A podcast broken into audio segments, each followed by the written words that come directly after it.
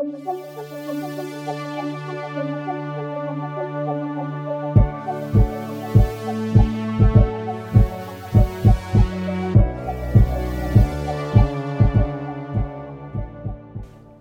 tout le monde et bienvenue dans cet épisode de discussion Dans l'ombre du dragon suite à notre partie euh, de Thirsty Sword Lesbians. Donc avec encore une fois notre invitée Elsa euh, Ludipsy qui est avec nous. Donc bonsoir, j'espère que tu vas bien. Bonsoir, oui, j'espère bien. Merci encore de l'invitation. Merci à toi, puis c'est le fun d'avoir que, que, tu sois là pour discuter de tes impressions de ce que tu as pensé du jeu aussi.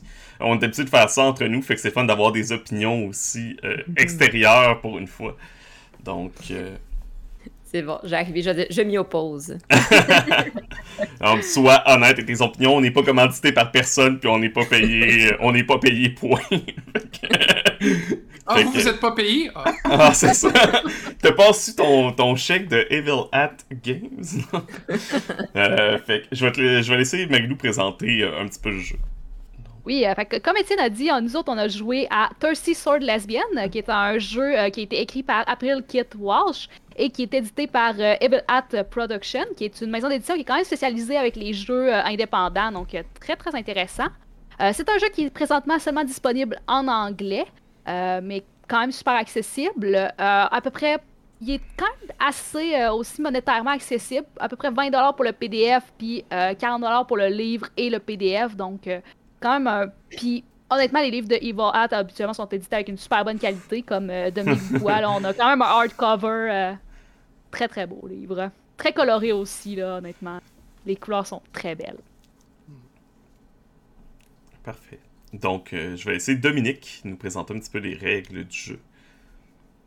Oui, merci. Je vais faire ça court. Si vous connaissez déjà les jeux propulsés par l'Apocalypse, c'est-à-dire qu'ils sont basés sur Apocalypse World, vous allez reconnaître beaucoup de choses. C'est entre autres très proche de Masks, A New Generation ou de Monster Hearts.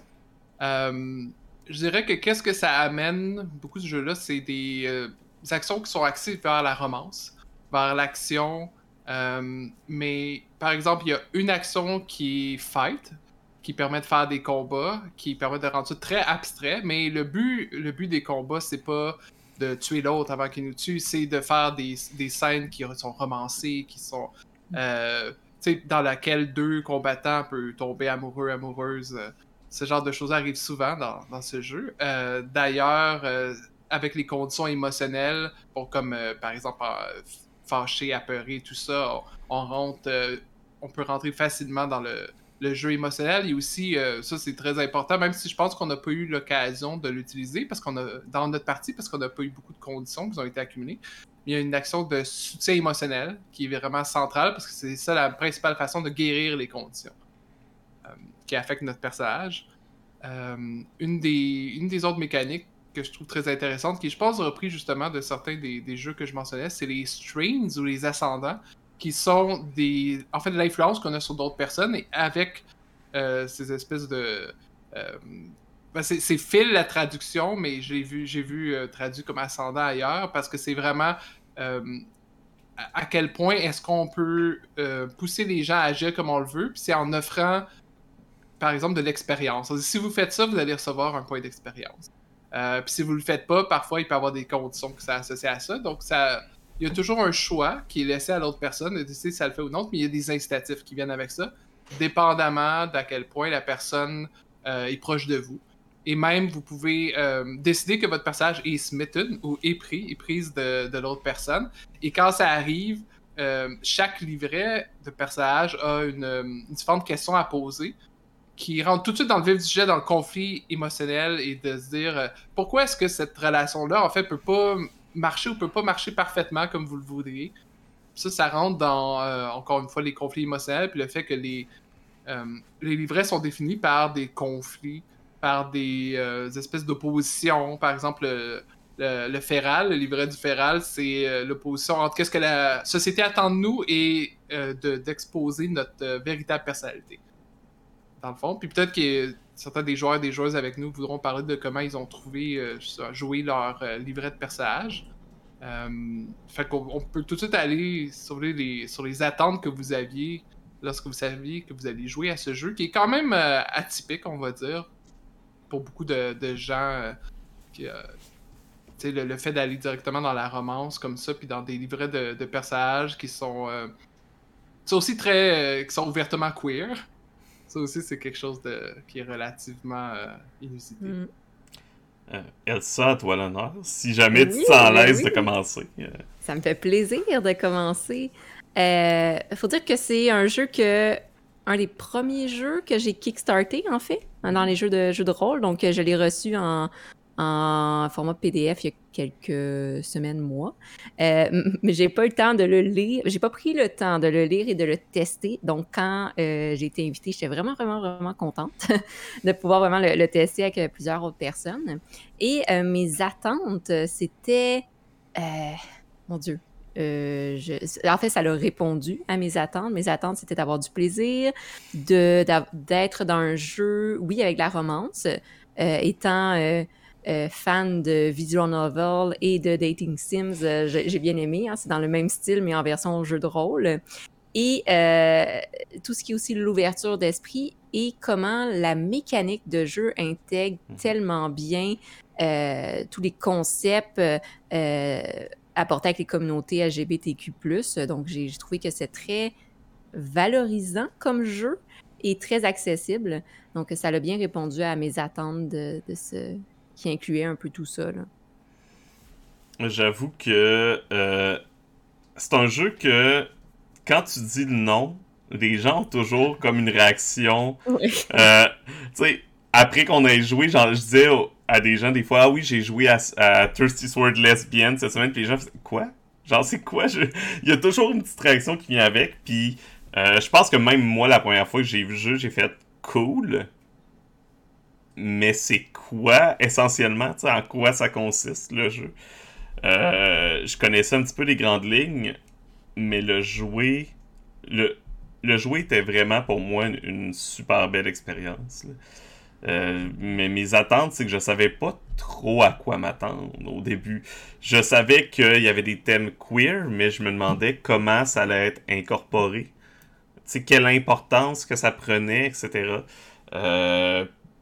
puis, essentiellement, comme tu le dis avec les règles, Dominique, euh, c'est vraiment les relations qui sont un peu au centre de ça et qui viennent, autant des relations je pense que les relations amoureuses là-dedans peuvent être prises comme à plusieurs niveaux aussi. Là. C'est pas nécessairement de l'amour. Euh, c'est de l'amour passionné, etc. Ça peut être de l'amour comme amitié, etc. et, autres. Euh, mais ça passe beaucoup par là, l'expérience de jeu qui vient différencier ce jeu-là euh, du reste. Parce que. Et le thème queer qui est obligatoire. Donc, ça te force un peu à jouer dans ce thème. qui est pour plusieurs d'entre nous, pas euh, quelque chose qu'on joue déjà avec dans, dans la vie pour quelques, quelques personnes ici. Mais euh, donc, euh, c'est ça, c'était plaisant de voir ces thèmes-là abordés. Je trouve ça quand même intéressant, Étienne, que tu mentionnes en effet le, titre, parce que moi aussi, j'avais pris la même réaction que toi, t'as observé, là, je veux dire, je, disais à du monde, ah oui, fait qu'on va essayer Thirsty Sword Lesbian, puis le monde était comme, mais, mais quoi, là, genre, c'est comme, pourquoi est-ce que c'est comme, pourquoi c'est ça le titre, là, genre? Puis c'est quand même très. Moi, je trouve c'est quand même très intéressant d'avoir ce titre-là parce que les, la plupart des jeux de rôle qu'on va voir, comme la sexualité est jamais comme mis à l'avant ou explorée volontairement. Je veux dire, oui, on a toutes les histoires du bard qui essaie de séduire n'importe quoi, là, mais comme que le jeu mécaniquement essaie de venir explorer la sexualité, même la sexualité queer, la sexualité féminine en dehors comme de comme, comment est-ce qu'on l'aperçoit dans la société, puis de vraiment explorer ça. Moi, personnellement, j'ai trouvé ça super intéressant que le jeu mhm. amène comme cette, ce regard franc-là. Puis c'est pas un jeu comme 3X 18 ans et plus, mais ça a une volonté d'explorer la sexualité, puis les relations et tout ce qui vient avec, puis les relations émotionnelles au travers de ça. je trouvais ça particulièrement intéressant euh, dans, dans le jeu, puis comment est-ce qu'on l'a expérimenté, là? Ben, c'est ça, dans le fond, que, que, moi, j'ai. Ben, j'avais. Les attentes étaient. Si on regarde la couverture, c'est rose et mauve. Euh, T'as comme deux personnes qui, qui se battent, mais qui s'embrassent en même temps. Fait que, moi, je suis vraiment partie là, sur ce côté-là, comme euh, humoristique, mais qu'on amène euh, la joie en même temps, que le combat, c'est pas du vrai combat, mais c'est plus un conflit qui fait, qui amène à, autre chose. Euh, donc, c'est ça, vraiment, je me suis basée là-dessus. C'est ça, il y a plusieurs niveaux euh, d'amitié. Moi, mon personnage, était plus le, le côté amitié avec ces fameux cactus euh, qu'elle voulait donner à tout le monde, qui était son, son animal de compagnie. Donc, euh, mais c'est ça, j'ai vraiment. Puis là, c'était ça que je me demandais. On n'avait peut-être pas discuté tant que ça avant, mais le ton qu'on voulait donner à notre partie, ben, j'imagine qu'un autre groupe peut donner un ton complètement différent, ou même euh, avec les mêmes personnages, le même scénario. Euh, donc, moi, en tout cas, je suis partie vraiment dans le côté fantastique, euh, bonheur, joie. Et, c'était vraiment au niveau de ce ton-là euh, que, que je le voyais. Puis c'est ça que ça, que ça a donné. J'étais très contente de dire. J- J'allais dire, même si on, même si on s'était entendu de faire ça super sérieux, à partir du moment qu'il y avait un capitaine concombre, on pouvait plus. C'est vrai. Euh, toi, Dominique, en tant que, que Game Master, c'est ça? Ouais, ouais. Comment t'as trouvé ça? Ouais, ben, je- je- pour rejoindre un peu ce que Justine disait, c'est effectivement pas mal important de s'entendre sur le ton dans n'importe quel jeu. Je pense, mais particulièrement celui-là, puis euh, l'autrice le mentionne à, plusieurs reprises. euh, Il faut être sur la même page. C'est pour ça qu'il y a différents types de, scénarios puis d'univers aussi qui peuvent proposer différents types d'expériences. Comme nous, on a directement été avec euh, un, scénario qui se retrouve d'ailleurs dans le livre et qui est très, euh, très léger, très power fantasy. Euh, façon d'imaginer euh, ça quand même de façon beaucoup plus sérieuse, comme il y avait, il y avait un révolutionnaire, le dit Capitaine Concombre, spoiler, euh, qui était présent là-dedans, mais je pense dès, le- dès le début, bon, on s'est dit qu'on va se, se lancer complètement, puis peut-être euh, aller justement dans imaginer qu'est-ce que peut être qu'est-ce que peut être une fantaisie euh, positive pour les pour des personnes LGBTQ+, parce que euh, oui, il y avait l'Empire d'hétéronormie qui est le représentant comme du patriarcat, mais en fait qui est comme euh, vraiment plus intense, là, qui, est supposé euh, aller dans l'absurde, mais euh, vous, vos personnages venaient d'une civilisation qui est beaucoup plus ouverte, puis tu sais, on je vous ai pas arrêté à, tout moment en vous disant bon ah désolé ça se fait pas là oui il y avait des, forces qui étaient contre vous mais c'était clair dès le départ que vous alliez pouvoir que l'amour allait réussir à, tout changer d'ici à la fin mais euh, il- puis il y a différents types d'univers on peut y revenir mais tout ça ça peut vraiment aider à mettre le ton puis ça peut aussi aider les gens justement qui pourraient être peut-être réfractaires parce qu'ils sont pas ils savent pas comment approcher un, titre puis un, ce qui est peut-être comme un ovni comme ça dans, dans le monde du jeu de rôle. Mais euh, moi, en tant que, que maître de jeu, j'ai euh, je pense que c'était important de, de proposer quelque chose puis de mettre d'avant le ton qu'on veut faire. Puis il n'y a rien qui empêcherait après d'essayer d'autres parties avec des, des tons différents. Mais, mais moi, le type de partie qu'on a faite, j'ai vraiment aimé ça. Là. Ça m'a ça m'a fait plaisir qu'on puisse juste se lancer là- là-dedans sans avoir à, à, à s'en faire trop avec. euh, Oui, la, la- la représentation, tu sais, je pense que la représentation vient avec le jeu, Mhm. mais en tout cas, moi, je sais pas pour vous, mais je n'ai pas senti comme de, de barrière, comme à, à faire attention à ce qu'on fait. On a été. En même temps, on avait des outils de sécurité émotionnelle, ça c'est vrai, Mhm. qui étaient en jeu. Puis d'ailleurs, l'utilisation des outils de sécurité émotionnelle peuvent donner des points d'expérience. On l'a pas fait parce qu'on faisait un one-shot, mais je me rappelle qu'il y a une fois où j'ai demandé. euh, je, je sais plus c'était à quel personnage. C'est ça ton personnage, ça, quand te mégenrait. Je pense que quelqu'un, à un moment donné, il y a un des personnages en joueur qui, qui mégenrait par ignorance ou par euh, méchanceté un autre personnage. Puis ça, j'ai fait un check-in, Mm. puis j'ai demandé est-ce que c'est correct euh, pour toi si on va là-dedans? Mhm. Euh, Fait que c'est important d'avoir quand même ce- ce- ces outils-là, je pense, puis cette impression de sécurité-là pour pouvoir justement se lancer à fond, puis tester vraiment le jeu comme on l'a fait en faisant des, des personnages qui sont qui sont complètement intenses et Ouais, puis je pense, je pense que tu l'avais dit au début de la partie, mais je souviens plus si tu l'avais dit comme si c'est enregistré ou si c'était hors onde. Ouais. Euh, mais essentiellement, on n'est pas obligé d'être queer pour jouer au jeu. Si le jeu vous intéresse, vous n'êtes pas obligé d'être queer pour jouer. Le but, c'est de, de mettre cette expérience-là de l'avant. Mais c'est pas obligatoire. Euh, tout ce que demande le jeu, c'est de ne pas être fasciste, de ne pas être euh, euh, intolérant, etc. Donc, il y a une belle liste de quoi ne pas être, des choses qui sont naturellement euh, que vous ne devriez pas être en général. mais sinon, ça ne demande pas d'être nécessairement sur le sous le, le, parapluie du terme queer pour jouer au jeu. Donc, tout à fait au niveau de votre expérience, est-ce qu'il y a des choses que vous avez vraiment aimées du jeu qui ont ressorti pour vous? Moi, personnellement, j'ai vraiment beaucoup aimé les livrets de personnages. Euh, j'avais déjà joué du Power by the Apocalypse par le passé. J'avais aimé du Power by the Apocalypse avec euh, Monster of the Week. Euh, puis, dans ce jeu-là, j'avais pas aimé les livrets parce que je trouvais ce qui était extrêmement restrictif, qui mettait ton personnage très précisément dans une direction que tu avais comme pas beaucoup de latitude pour interpréter ton personnage différemment dans Thirsty Sword Lesbian, les personnages sont des archétypes. Euh, oui, puis t'as comme as des lignes directrices un peu d'histoire, mais j'ai trouvé que le jeu avait beaucoup beaucoup d'espace pour interpréter ton personnage différemment. Tu peux faire deux personnages avec le même livret, ils vont filer d'une façon différente, ils peuvent être interprétés d'une façon différente. Même le livre t'offre différents sous-archétypes dans ces livrets que tu peux, comme de la façon dont tu pourrais interpréter les personnages. Donc, j'ai trouvé que c'était, par rapport à mon expérience passée avec des Power by the Apocalypse, euh, honnêtement, ce jeu-là te permettait de créer des personnages un petit peu plus à ton pied que ce que le jeu te propose originellement. Effectivement. Euh, personnellement, ce que j'ai beaucoup aimé dans le scénario, exemple qu'on a fait, vu que c'est un des scénarios suggérés, euh, avec tout ce qui est le. Comment je pourrais nommer ça? L'effet inverse, en fait. Je trouve ça intéressant d'expérimenter. C'était un univers, mais totalement différent de ce que c'est la réalité actuelle. Donc, ça nous permet vraiment d'aller dans l'empathie puis de nous mettre vraiment dans la, place de quelqu'un d'autre puis de voir comment les choses seraient si ça serait totalement l'inverse.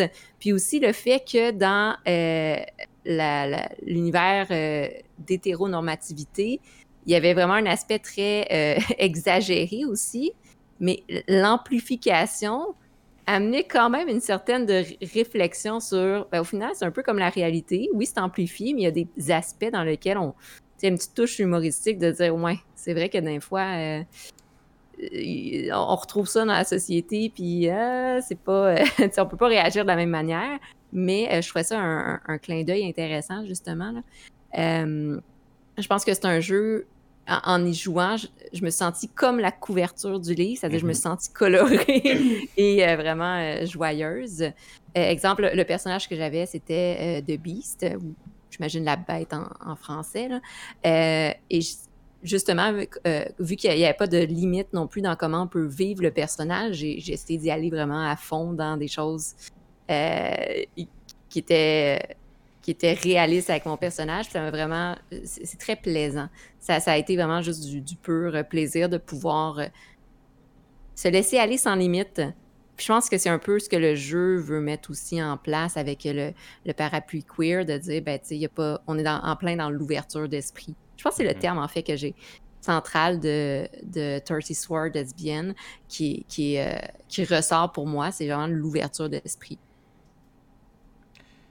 je... une chose, moi, que j'ai vraiment beaucoup aimé, c'est le côté, justement, euh, les relations qui sont mises de l'avant, puis le flirt. Euh, c'est quelque chose que j'aime dans les jeux, puis que je trouve qu'il n'y a pas assez. Euh, ou des fois, c'est présent dans les jeux, mais c'est mal fait, dans la mesure où c'est dans les actions de Thirsty Sword lesbienne, c'est clair, net et précis que le consentement est toujours primordial. C'est pas juste une mention au début du livre que le consentement est nécessaire des autres, ça va de soi. Là, c'est vraiment inclus aussi dans, dans les actions dans les possibilités du jeu. Euh, j'ai aimé, par exemple, que le, même l'action de combat dans. Euh, comme Dominique, tu l'as mentionné aussi rapidement, mais dans l'action de combat, t'as une des options quand tu réussis ton action, c'est de flirter avec ton adversaire. Que c'est vraiment euh, ça qui est au centre. C'est un peu. Euh, c'est pas. Euh, ça, ça, le dit dans le nom, là, Thirsty Sword Lesbian. C'est pas est-ce que c'est les épées ou les lesbiennes qui sont thirsty? C'est à voir. Mais je pense que c'est plus le deuxième dans le cas du jeu. Euh, puis ça donne une, dynamique différente des, autres jeux de rôle. Euh, ça donne l'occasion de jouer un peu dans, dans ces relations-là sans être trop stressé, puis sans avoir peur nécessairement, soit d'être mal à l'aise, de mettre l'autre mal à l'aise, parce que avec les outils, avec euh, tout ce que le jeu, le jeu met en place, on, on, a cette barrière qui permet, je pense, de jouer là-dedans sans crainte. Là. Et. Ouais, vas-y. Ben aussi, ce que je trouve intéressant dans le jeu, c'est que les relations sont vraiment beaucoup à l'avant, puis le flirt et tout ça. Le livre te donne une liste de suggestions de choses que tu peux faire en flirtant, puis ça peut quand même être intéressant pour du monde qui sont comme moins à l'aise avec ça, d'avoir ces idées-là, puis des, façons comme par exemple, ah, oh, tu pourrais euh, relever le menton de la personne avec le bout de ton épée, ou euh, pourrait lui faire un petit bisou sur la joue, des choses comme ça. Fait que c'est quand même intéressant parce que non seulement le livre met les relations puis le flirt à l'avant, mais donne aussi des idées pour faciliter, puis des pistes pour faciliter ce genre d'interaction-là. Mm ce que je voulais dire, c'est que moi, c'est vraiment la partie avec les, les strings. Je me souviens plus c'est quoi la traduction mm-hmm. euh, que tu as donnée tantôt. Parce que dans le fond, quand tu développes une relation avec un personnage, ça t'ouvre d'autres possibilités pour pouvoir aller plus loin, pas nécessairement à ton avantage, mais vraiment pour pouvoir approfondir ta relation. Comme dans la vraie vie, tu sais, tu connais une personne, ben, tu as comme juste un peu la façade, mais là, quand tu avais des liens, tu pouvais aller plus creux dans la personnalité, que ce soit un NPC ou un joueur. Et ça, en tout cas, moi, j'ai jamais vu ça dans un autre jeu. Ouais, puis c'est un jeu qui encourage à ça, parce que je fais juste penser, par exemple, à l'action... Euh, ça s'appelle Figure Out a Person, tu essayer de voir comment l'autre pense. Souvent, dans d'autres jeux similaires, il y a des, la même action. Les gens essaient de savoir, OK, qu'est-ce qu'il ou elle planifie, c'est quoi sa, sa, vraie intention, pourquoi elle ment. Mais là, c'est plus comme, est-ce qu'elle aime vraiment telle autre personne? Ou comme, qu'est-ce que je pourrais faire pour lui faire plaisir, tu sais? Puis ça vient naturellement à cause, oui, il y a une liste de questions qui est suggérée, mais c'est aussi parce que tout le reste, les livrets, les actions, euh, tout ça mène vers le fait de baser le jeu sur. Euh, cette espèce de vision-là très romancée.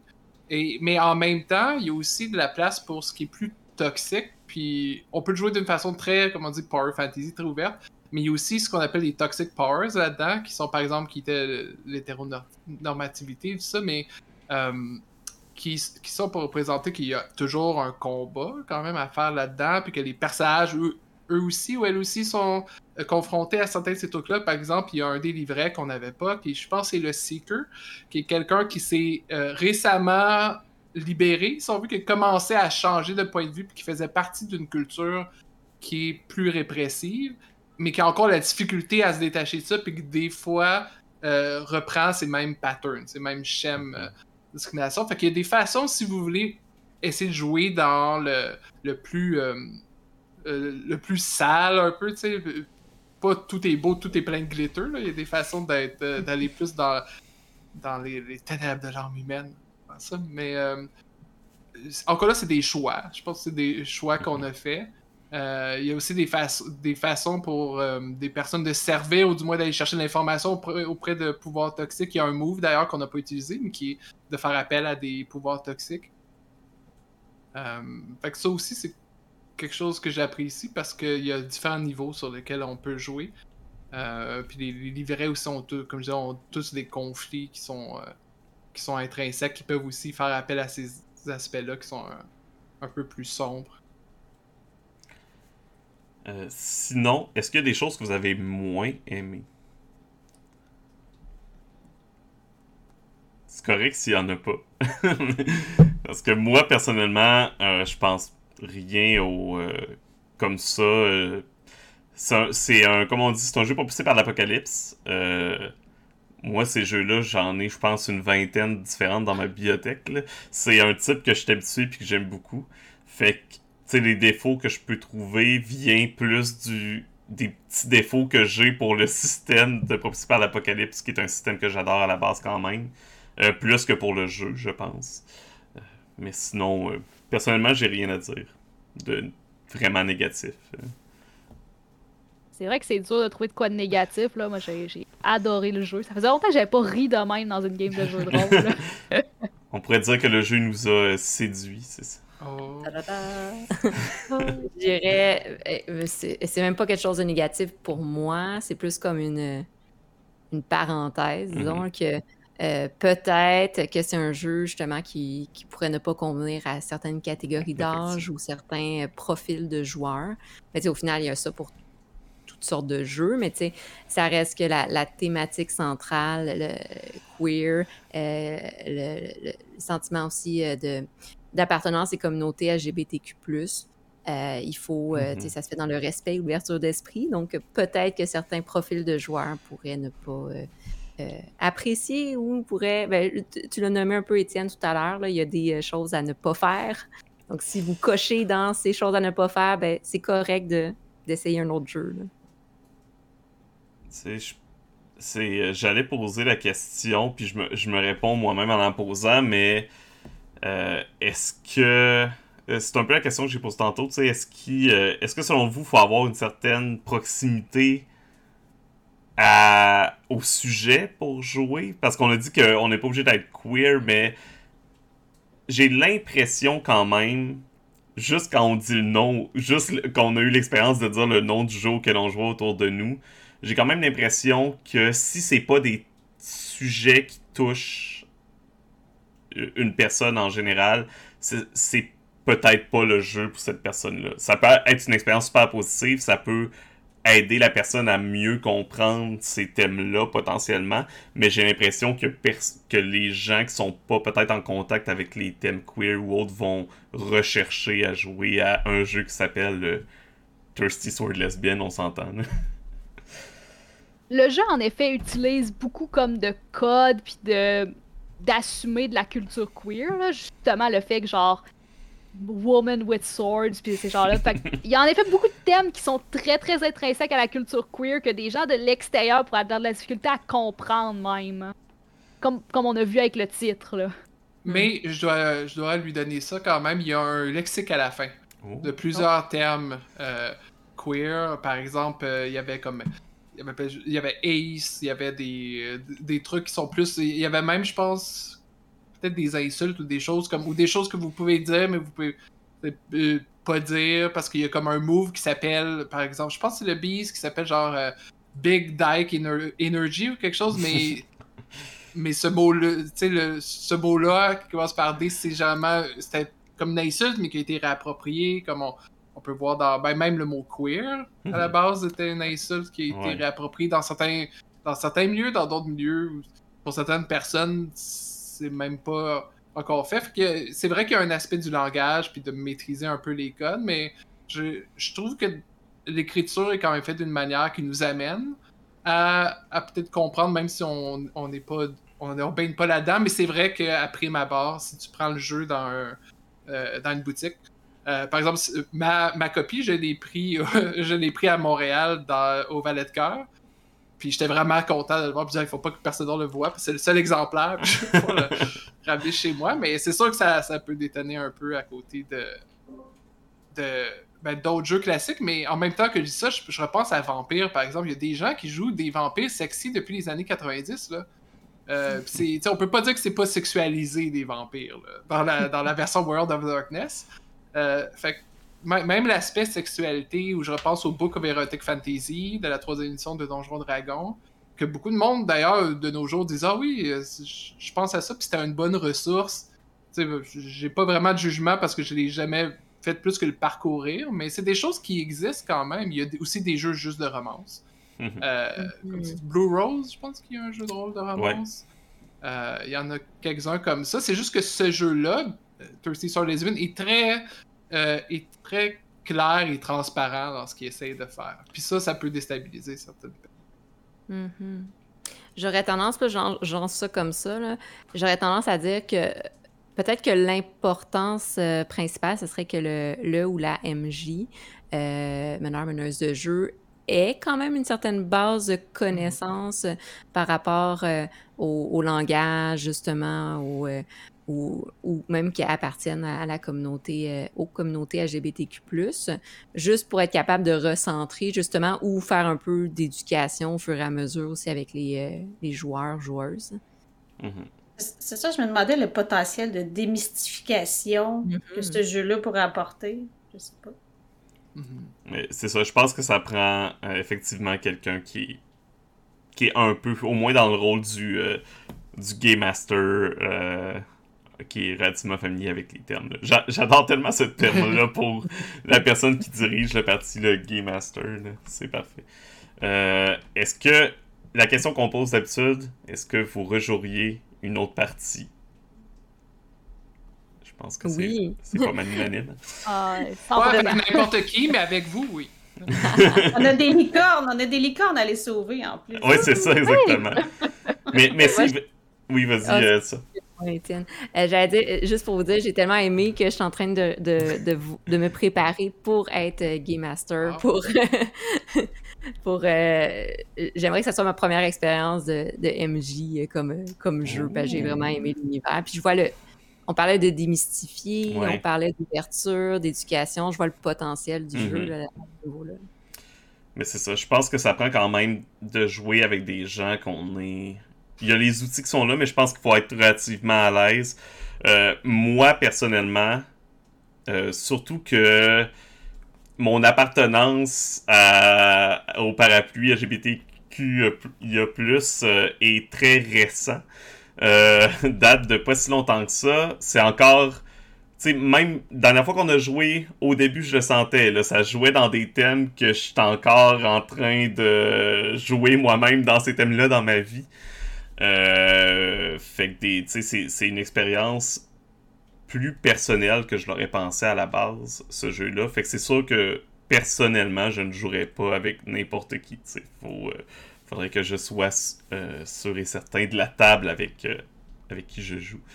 Mais sinon, c'est j'ai adoré l'expérience. Moi, c'est ça, un jeu qui, avec chacune de ses actions, me donne l'occasion de jouer sur des relations et du flirt. euh, je suis aussi un fan de visual novel, donc euh, euh, clairement que c'est mon genre de jeu. On peut jouer dans divers univers, comme je disais plus tôt, il y a vraiment plusieurs cadres. Il y a des cadres complets de campagne, il y a des cadres juste d'aventure, il y a des, juste des idées lancées comme ça. Je vais juste vous en mentionner quelques-uns des cadres. Il y a la ville cyberpunk de Neon City 2099. Il y a le monde steampunk de, Vi- de Violette Dangereuse, l'univers de Starcross Galaxy. Euh, il y en a un, il me semble qu'il y a euh, une suggestion de thème qui s'appelle comme Gal Paladins. C'est juste comme des paladines qui, qui sont dans un monde comme classique de fantasy, sauf que euh, sont toutes lesbiennes? Les Paladin of the Gay Agenda. Ouais, Ouais, c'est ça. Euh, il y en a vraiment pour, pour tout le monde. là. Puis il a sorti une extension récemment sur Kickstarter. Oui, oui. euh, Ça c'est s'appelle euh, Ouais. Advanced Lovers and Lesbians. c'est ça. Avec une parodie d'une couverture d'une vieille euh, d'un vieux livre de, don, de Advanced Dungeon and Dragon. Fait que euh, c'est un jeu qui, qui, a, qui a un petit côté humoristique qui, l'assume, je pense, très bien. là. Même si le jeu est pas nécessairement humoristique, il y a, il y a un côté euh, un, un côté défiant un peu de la société euh, actuelle. Subversif. Ouais, c'est ça, subversif, c'est le bon terme. Autant du jeu de rôle en général que, que des thèmes. Donc, je pense que c'est tout. Je pense que ça fait pas mal le tour. Euh, je sais pas si vous avez euh, quelque chose à rajouter avant qu'on conclue. euh. Je pense que ça va pour tous. Parfait. Donc, merci encore euh, de ta présence avec nous, Elsa. Merci énormément. Ça a été vraiment un plaisir de discuter et de jouer avec toi. Euh, tu peux nous rappeler une dernière fois euh, où les gens peuvent te retrouver? Où les gens peuvent me retrouver? Oui, ils peuvent me retrouver. euh, ben, j'ai ma page et mon groupe Facebook de Ludipsy, Ludipsy Ludique, et euh, la chaîne YouTube de Ludipsy aussi, si vous voulez de toutes sortes de contenus sur le jeu de rôle, jeux de société et jeux vidéo santé mentale aussi. Euh, puis également sur Instagram et TikTok. Donc un peu partout sur les médias sociaux. Parfait, magnifique. Donc, sur ce, encore une fois, euh, merci et on vous dit à la prochaine tout le monde. Bonne soirée, bonne journée. Et euh, on se revoit dans un autre podcast. Bye. Bye bye!